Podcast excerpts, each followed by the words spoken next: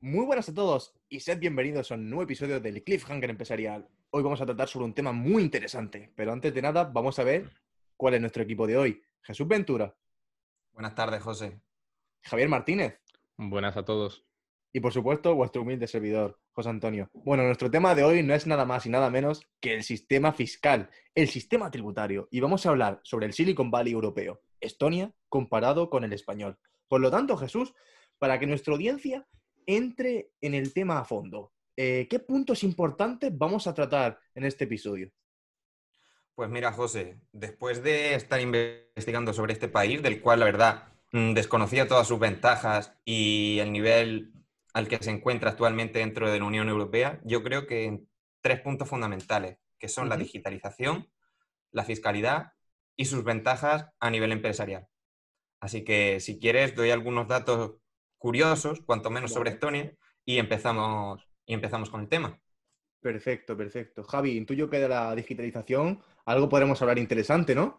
Por supuesto, yo creo que este va a ser el pilar fundamental sobre el que se va a basar todo, toda la descripción de, de Estonia. Vale. Bueno, Jesús, ¿qué nos puedes contar sobre la digitalización antes de meternos en materia tributaria, fiscal? Pues mira, para empezar, que en Estonia, un dato muy curioso es que el, el acceso a Internet es un derecho constitucional. Lo ¿Un cual derecho menos- constitucional? efectivamente, lo cual a mí por lo menos me, me impactó bastante, ¿no? Sí, sí. Además, en Estonia existe, bueno, aparte de que se hacen todos los trámites de manera digital, es decir, e- existe, se elimina completamente la burocracia, se agiliza muchísimo más los trámites, no Sí. solo a nivel empresarial, ni a nivel fiscal, ni a nivel, sino también a nivel de, pues de cualquier trámite del día a día. Es decir, de hecho, con el DNI electrónico puedes gestionar cualquier trámite administrativo, Sí. cualquier trámite médico, pagar impuestos, votar. De hecho, fue de los primeros países donde se, donde empezó el voto, el voto online. Sí, bueno, y según tengo entendido, también nació Skype allí, ¿no? Efectivamente, Que ahora Claro, hoy en día es propiedad de Microsoft. Claro. efectivamente. Mm. Además, existe un- una tar- la tarjeta residencial virtual que no es un visado nacional, pero de esta manera puede ser ciudadano de Estonia Sí. e incluso desde otro país distinto, completamente distinto, crear una empresa allí. Es decir, no tienes que estar de manera presencial, pero puedes crear tu empresa en- Estonia. que digamos que es, digital, es una, un- una especie de fiscalidad remota, ¿no? O sea, a distancia tú puedes lle- llevar a cabo tus trámites burocráticos. Eso para nuestro amigo Javi le vendría muy bien en España. Sin duda.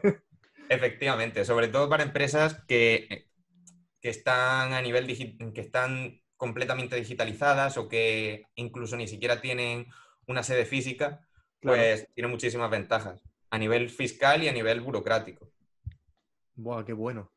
¿Y qué más nos puedes contar, Jesús, sobre la digitalización? ¿O eso es todo lo que hemos podido investigar? Hombre, sobre la digitalización, yo creo que podemos enlazar bastante bien con, con el tema fiscal, ¿no?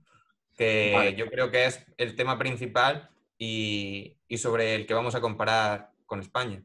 Vale, o sea que las cosas que podemos sacar en claro, compañeros, que estaréis de acuerdo con, con lo que ha podido sacar Jesús, que ha sido un- una investigación bastante interesante, es que se puede agilizar todos los trámites burocráticos y todo el papeleo que es conocido, ¿no? De forma remota, de forma online, que te evitaría ir a sitios, perder la mañana, o sea, lo puedes hacer desde tu casa o desde el trabajo o desde cualquier otro sitio, por ejemplo, estando de vacaciones, y no tendrías que perder tiempo en el papeleo, que es como se conoce, ¿no, Javi? Más o menos tú cómo, tú cómo lo ves, que eres el que más papeleo tiene últimamente. Eh, Sí, bueno, yo en relación con el- lo que ha comentado Jesús, de poder abrir una empresa eh, desde otro país eh, en Estonia, Mm. Creo que va a ser el, el- el motor, o sea, el medio, el instrumento ideal que va a permitir lo que vamos a comentar más adelante de eh, el tejido empresarial estonio. Y yo creo que esto es fundamental para, para atraer eh, empresas de cualquier otro sitio y al final hoy día con las empresas de Internet, creo que esto va, va a agilizar eh, el que y va a fomentar que todas estas empresas salgan de sus países con sistemas fiscales y sistemas de obligaciones mm, más estrictos y, y va, a- Sí. va a hacer que se, se- se centren y se, y se redireccionen en países como, como este. Y, y Claro. bueno, no voy a entrar más en materia porque ya profundizaremos Sí. en el siguiente punto. Sí, sí, sí. Bueno, yo quería enlazar todo esto, compañeros, metiéndonos ya en la chicha, en el tema caliente y es por qué Estonia tiene el mejor o de los mejores sistemas tributarios del mundo. Si es que está valorado por el informe de competitividad de 2019 de Tax Foundation, es que cuenta con el mejor sistema tributario del mundo. Pero es que por sexto año consecutivo es una verdadera maravilla. Y las razones por las cuales he podido investigar que Estonia es tan competitiva fiscalmente, eh, compañeros, tres razones fundamentales que tenemos que conocer y toda nuestra audiencia. El primero, el impuesto sobre sociedades. Allí se graba con un 20% de los beneficios generados por las empresas. Pero esto no es todo. O sea, lo graba solo cuando son distribuidos a sus accionistas, no cuando son reinvertidos para incrementar la capacidad productiva de la compañía. Solo en este caso. Es que me parece realmente increíble. Los dividendos distribuidos por la empresa o accionistas están exentos de tributos. O sea, eso, si no es el futuro fiscal, que baje Dios y me lo diga. ¿Qué pensáis de esto? no, yo pienso que, debería ser siempre así, porque al final eh, el concepto de inversión no es más que, reinvertir y aumentar tu potencial de crecimiento. Y de esa forma permite que no asfixiar a la compañía. Permiten que si hay un mal año puedan, puedan reinvertir todo y, evitar tener que repartir dividendos. Y de esa forma yo creo que permite que siga ese flujo de capital, siga retroalimentando ese crecimiento que tiene el tejido empresarial en Estonia. Claro. Y la segunda razón, el impuesto sobre la renta. El tipo impositivo único es del 20%.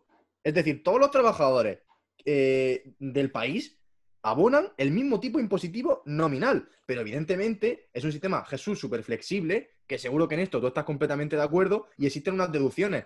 Por ejemplo, hay un tipo efectivo para las rentas de 800 euros al mes del 5%, del 11,1% para los 1.500 euros y del 14,41% para los 2.000 euros al mes. ¿Qué os parece esto? ¿Esto no os parece de verdad increíble? La verdad que sí, sobre todo porque a partir de los 2.000 euros es el mismo tipo impositivo. Es decir, ya puedes ganar 2.000, 5.000 o 10.000. Además, me gustaría hacer un, pequeño inciso antes de, antes de seguir adelante. No sé, si, la, verdad no me he dado cuenta si lo has llegado a mencionar. Ah, es la, la, compensación de pérdidas pasadas y futuras. Dentro del impuesto sobre sociedades. Sí la compensación de pérdidas pasadas y futuras. No sé si lo ha llegado a mencionar. Ah, bueno, hemos estado mencionando que, bueno, que los beneficios distribuidos sobre las sociedades, pues que, los accionistas, ¿no? Estos beneficios están exentos de tributos. No sé si te refieres a eso exactamente, compañero. Puede ser que no lo haya mencionado. De, todos modos, lo, añades y si está dicho, se repite y se aclara. No, lo comento. Me refiero a que, por ejemplo, si en el año 1 la empresa tiene unas pérdidas del 100, de 100 ¿Sí? El siguiente año, cuando esta empresa tenga unas ganancias de 100, no ten... como al hacer la media, sus beneficios van a ser cero, está exenta de pagar impuestos. No como en otros países que si pierdes 100 no pagas impuestos, pero el año que ganas 100 sí que tienes que pagar. Es decir, realmente no ha habido unos beneficios reales entre, entre esos años, ¿me explico?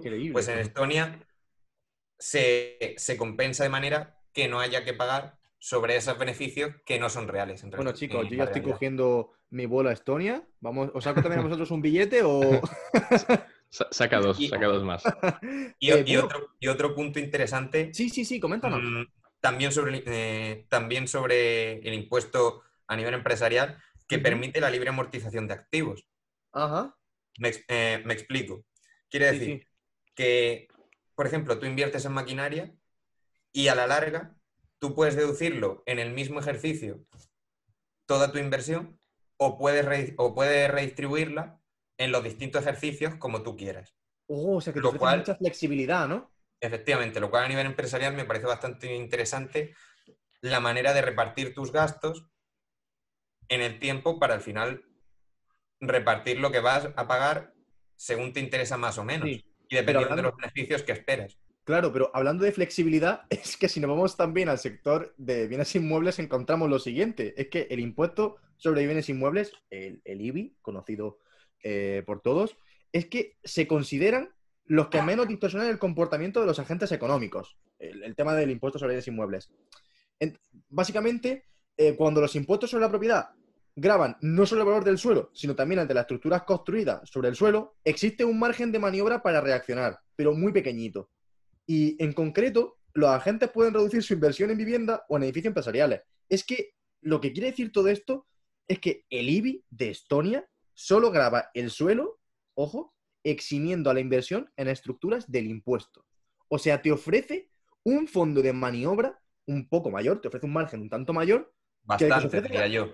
Bastante mayor, claro, pero claro, en comparación, igual en algunas viviendas o en algunas estructuras, eh, esto no es tan amplio, puede ir variando. O sea, la, diferencia existe y es real, porque este impuesto funciona muy bien, no funciona tan bien en ningún otro lugar como en Estonia. Javi, ¿tú cómo ves en, el sector inmueble esto, este tipo de impuesto? Hombre, obviamente es revolucionario porque, eh, como bien he dicho antes, no penaliza el potencial.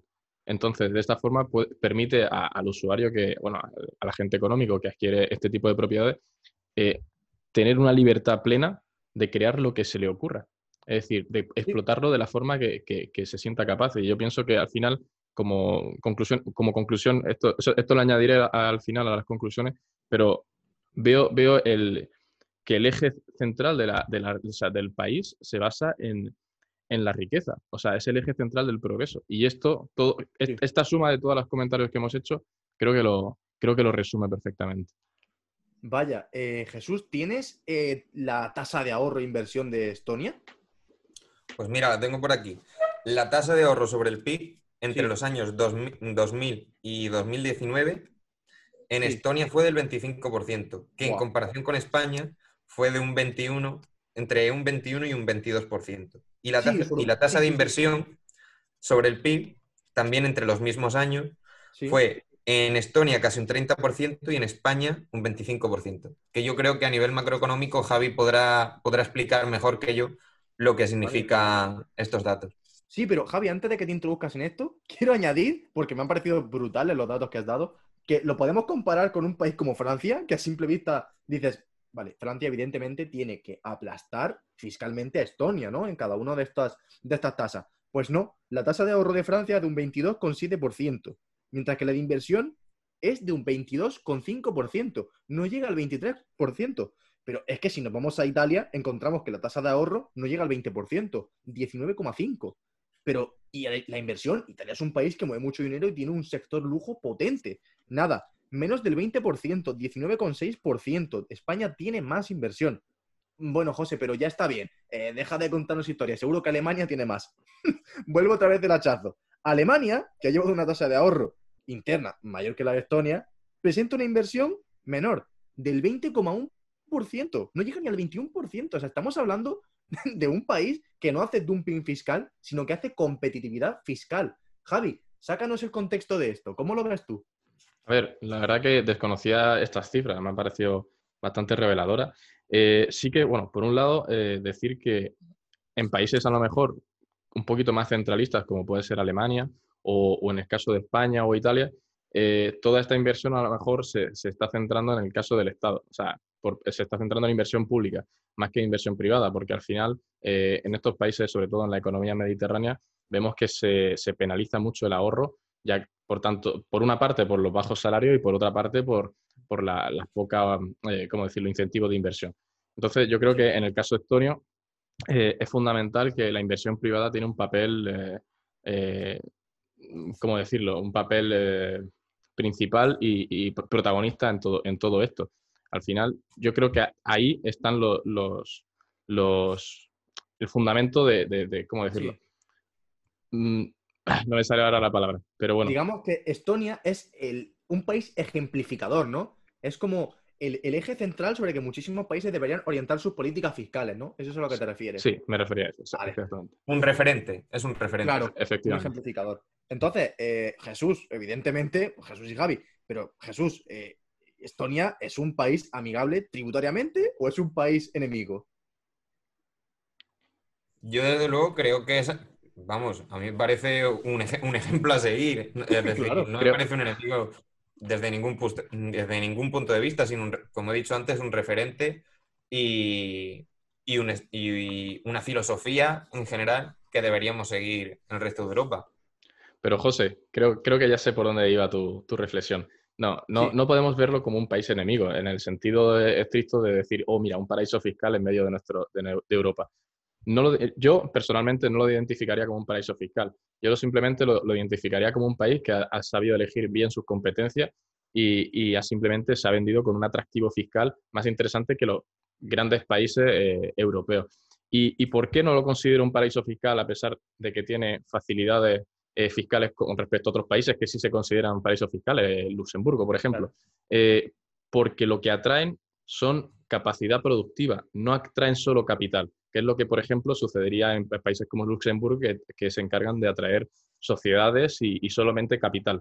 Pero para protegerlo. ojo, cuidado con Luxemburgo, porque tiene una de las industrias de metalurgia más potentes de Europa. Yo diría que la que más.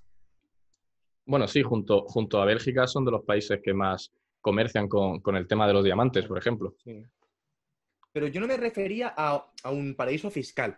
Yo me refería a que, como sabemos, existen muchas posturas, posturas perdón, en, cuanto, en cuanto a los impuestos. Es decir, no, no puedes bajar impuestos porque entonces eh, eh, haces dumping fiscal, haces competencia desleal. Yo me refería a que si es un país amigable para la inversión, para la creación de empresas, o es un país, por el contrario, enemigo, que te pone muchas trabas, que te supone muchísimos costes. No, sí, sí, sin lugar a dudas. Bueno, tú lo has descrito muy bien. Mm, es eh, todo lo contrario a, un país que asfixia a sus empresas. O sea, creo, que, es la panacea. es el, puede, pensar lo, contrario. Una, utopía de las startups actualmente, la verdad. Hmm. Yo, yo, si me permitís, yo no creo que, que tenga que destaque por sus impuestos. Es decir, sus impuestos al final no son mucho más distintos a los de otros países como Luxemburgo, que hemos puesto antes el ejemplo, sino que mm, su digitalización y su y la capacidad que tienen de atraer, claro, la capacidad que tienen de atraer producción, es decir, ellos lo que quieren es atraer empresas. Es decir, se han dado cuenta de que al final las empresas son las que crean riqueza. Es decir, a partir del sector privado se puede mantener el, el sector público. Sí, sí. Y al final, cuando te das cuenta de eso, lo que intentas es poner facilidades para, para, poder seguir creciendo como país. Claro, han sabido seducir a las empresas y a los empresarios y a los nuevos emprendedores para que puedan invertir allí y empezar allí sus, startups y, generar eh, riqueza y empleo. Por tanto, más ahorro se traduce en más inversión y más inversión en mayor crecimiento económico. En este caso, vemos el ejemplo. Eh, pero, chicos, vamos a meternos en términos relativos y vamos a comparar España con Estonia en cuanto a recaudación fiscal. Se estima que la recaudación fiscal de Estonia es de más del 40%, con impuestos evidentemente más bajos y más comedidos, mientras que la de España no llega ni al 39%. Por tanto, estamos viendo claramente la evidencia de que más impuestos no implica más recaudación ni, evidentemente, menor creación de empresas. Por lo tanto, chicos, ¿cómo, ¿cómo veis esto? ¿Lo veis lógico? ¿Lo veis normal?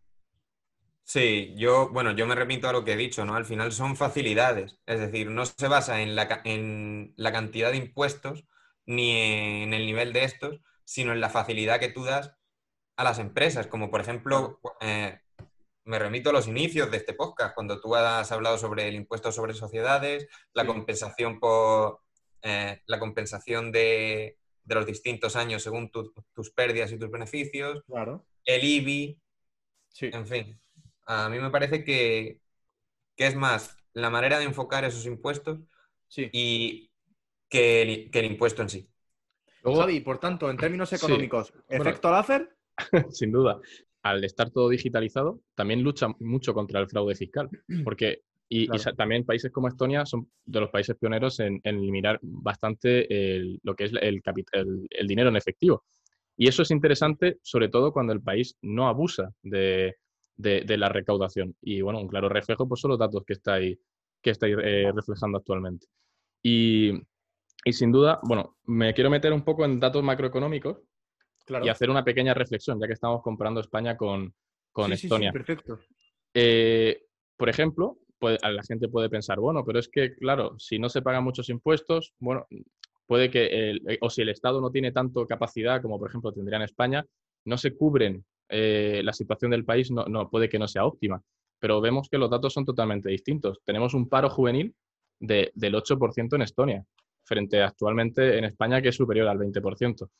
Eh, en, situación de COVID, además. Que, pre-COVID era alrededor del 4%, prácticamente Sí.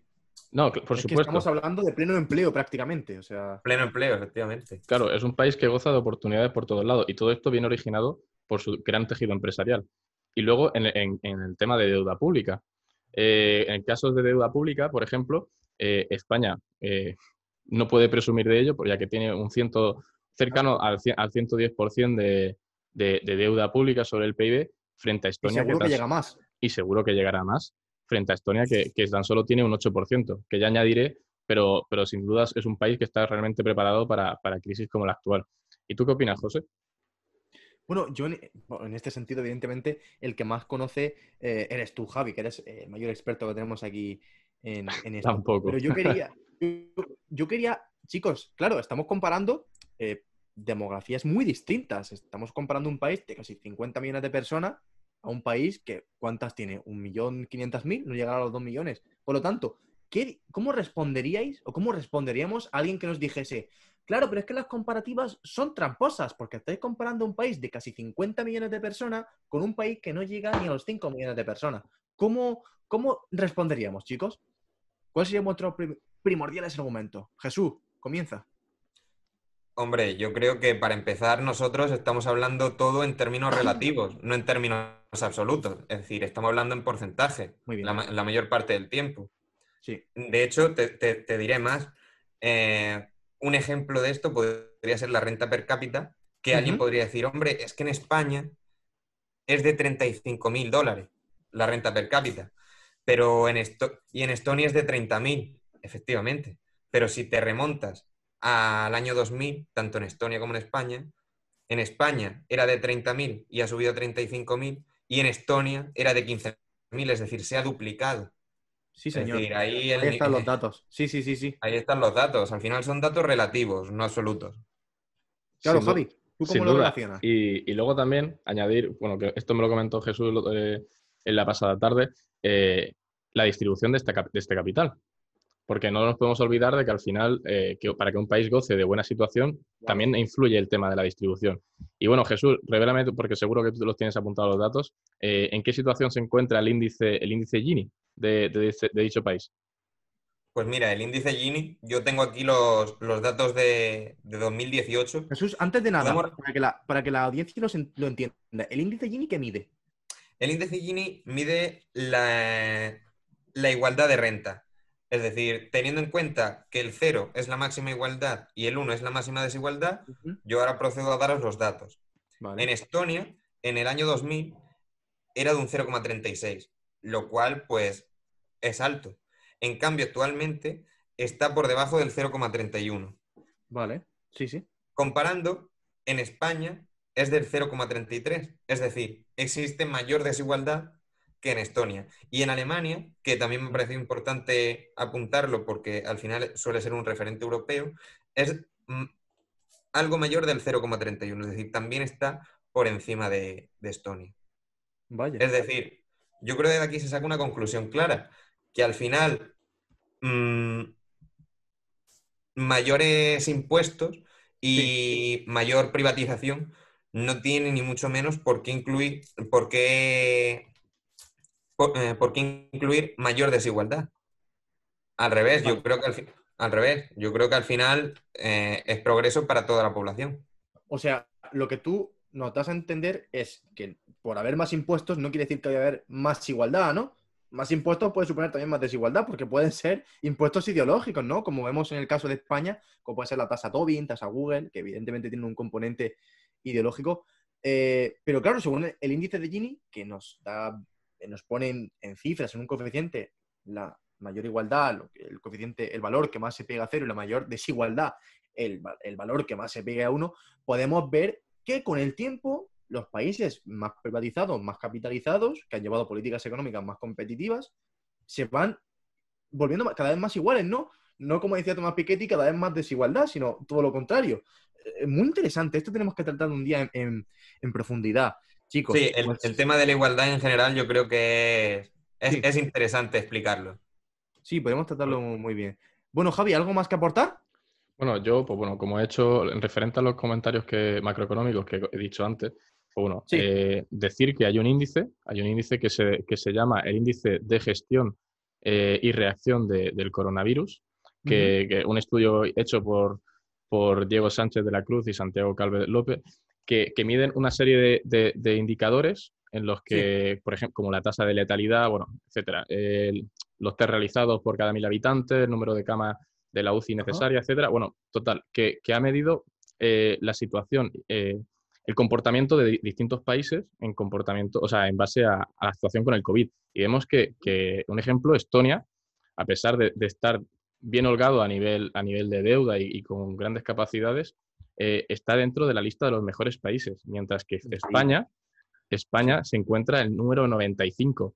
Es decir, aquí revela que al final la maniobrabilidad de países con, mejor gestión, eh, con la digitalización que permite una mayor gestión de, los servicios públicos, de ese tejido empresarial que, otorga eh, empleo, seguridad y salario, y, esa riqueza y esa falta de deuda pública ha permitido que países como, como Estonia tengan una capacidad de reacción mucho más rápida y mucho mejor adaptada a situaciones eh, imprevistas que, como esta. Y simplemente añadir eso y bueno, y un poco para, como comentario, ya para terminar mi, parte, eh, sí, que, sí que me gustaría, ya que este, este eh, podcast va dedicado a, estudiantes o, gente que acaba de terminar la, carrera, invitarles a salir, invitarles a que la situación de España obviamente no va a ser buena en los siguientes años y, ofrecerles ir a, países como Estonia, Estonia o Irlanda, que ya comentaremos en otros podcasts. Porque al final. Y en Irlanda tenemos, tenemos un proyecto pensado con, otro participante que es un máquina y nos contará muchísimas cosas. ¿Algo más que añadir, chicos? Por último. Bueno, que decir, pues que me ha parecido súper interesante la comparación que hemos hecho. Yo he aprendido muchísimo porque no tenía ni idea de Estonia y, he aprendido muchísimo tanto por mi cuenta como de vosotros, que a nivel, a nivel económico la verdad que aportáis bastante. Tú también, Así que un placer y hasta la próxima. Perfecto, ha sido un placer. Nos vemos. Adiós.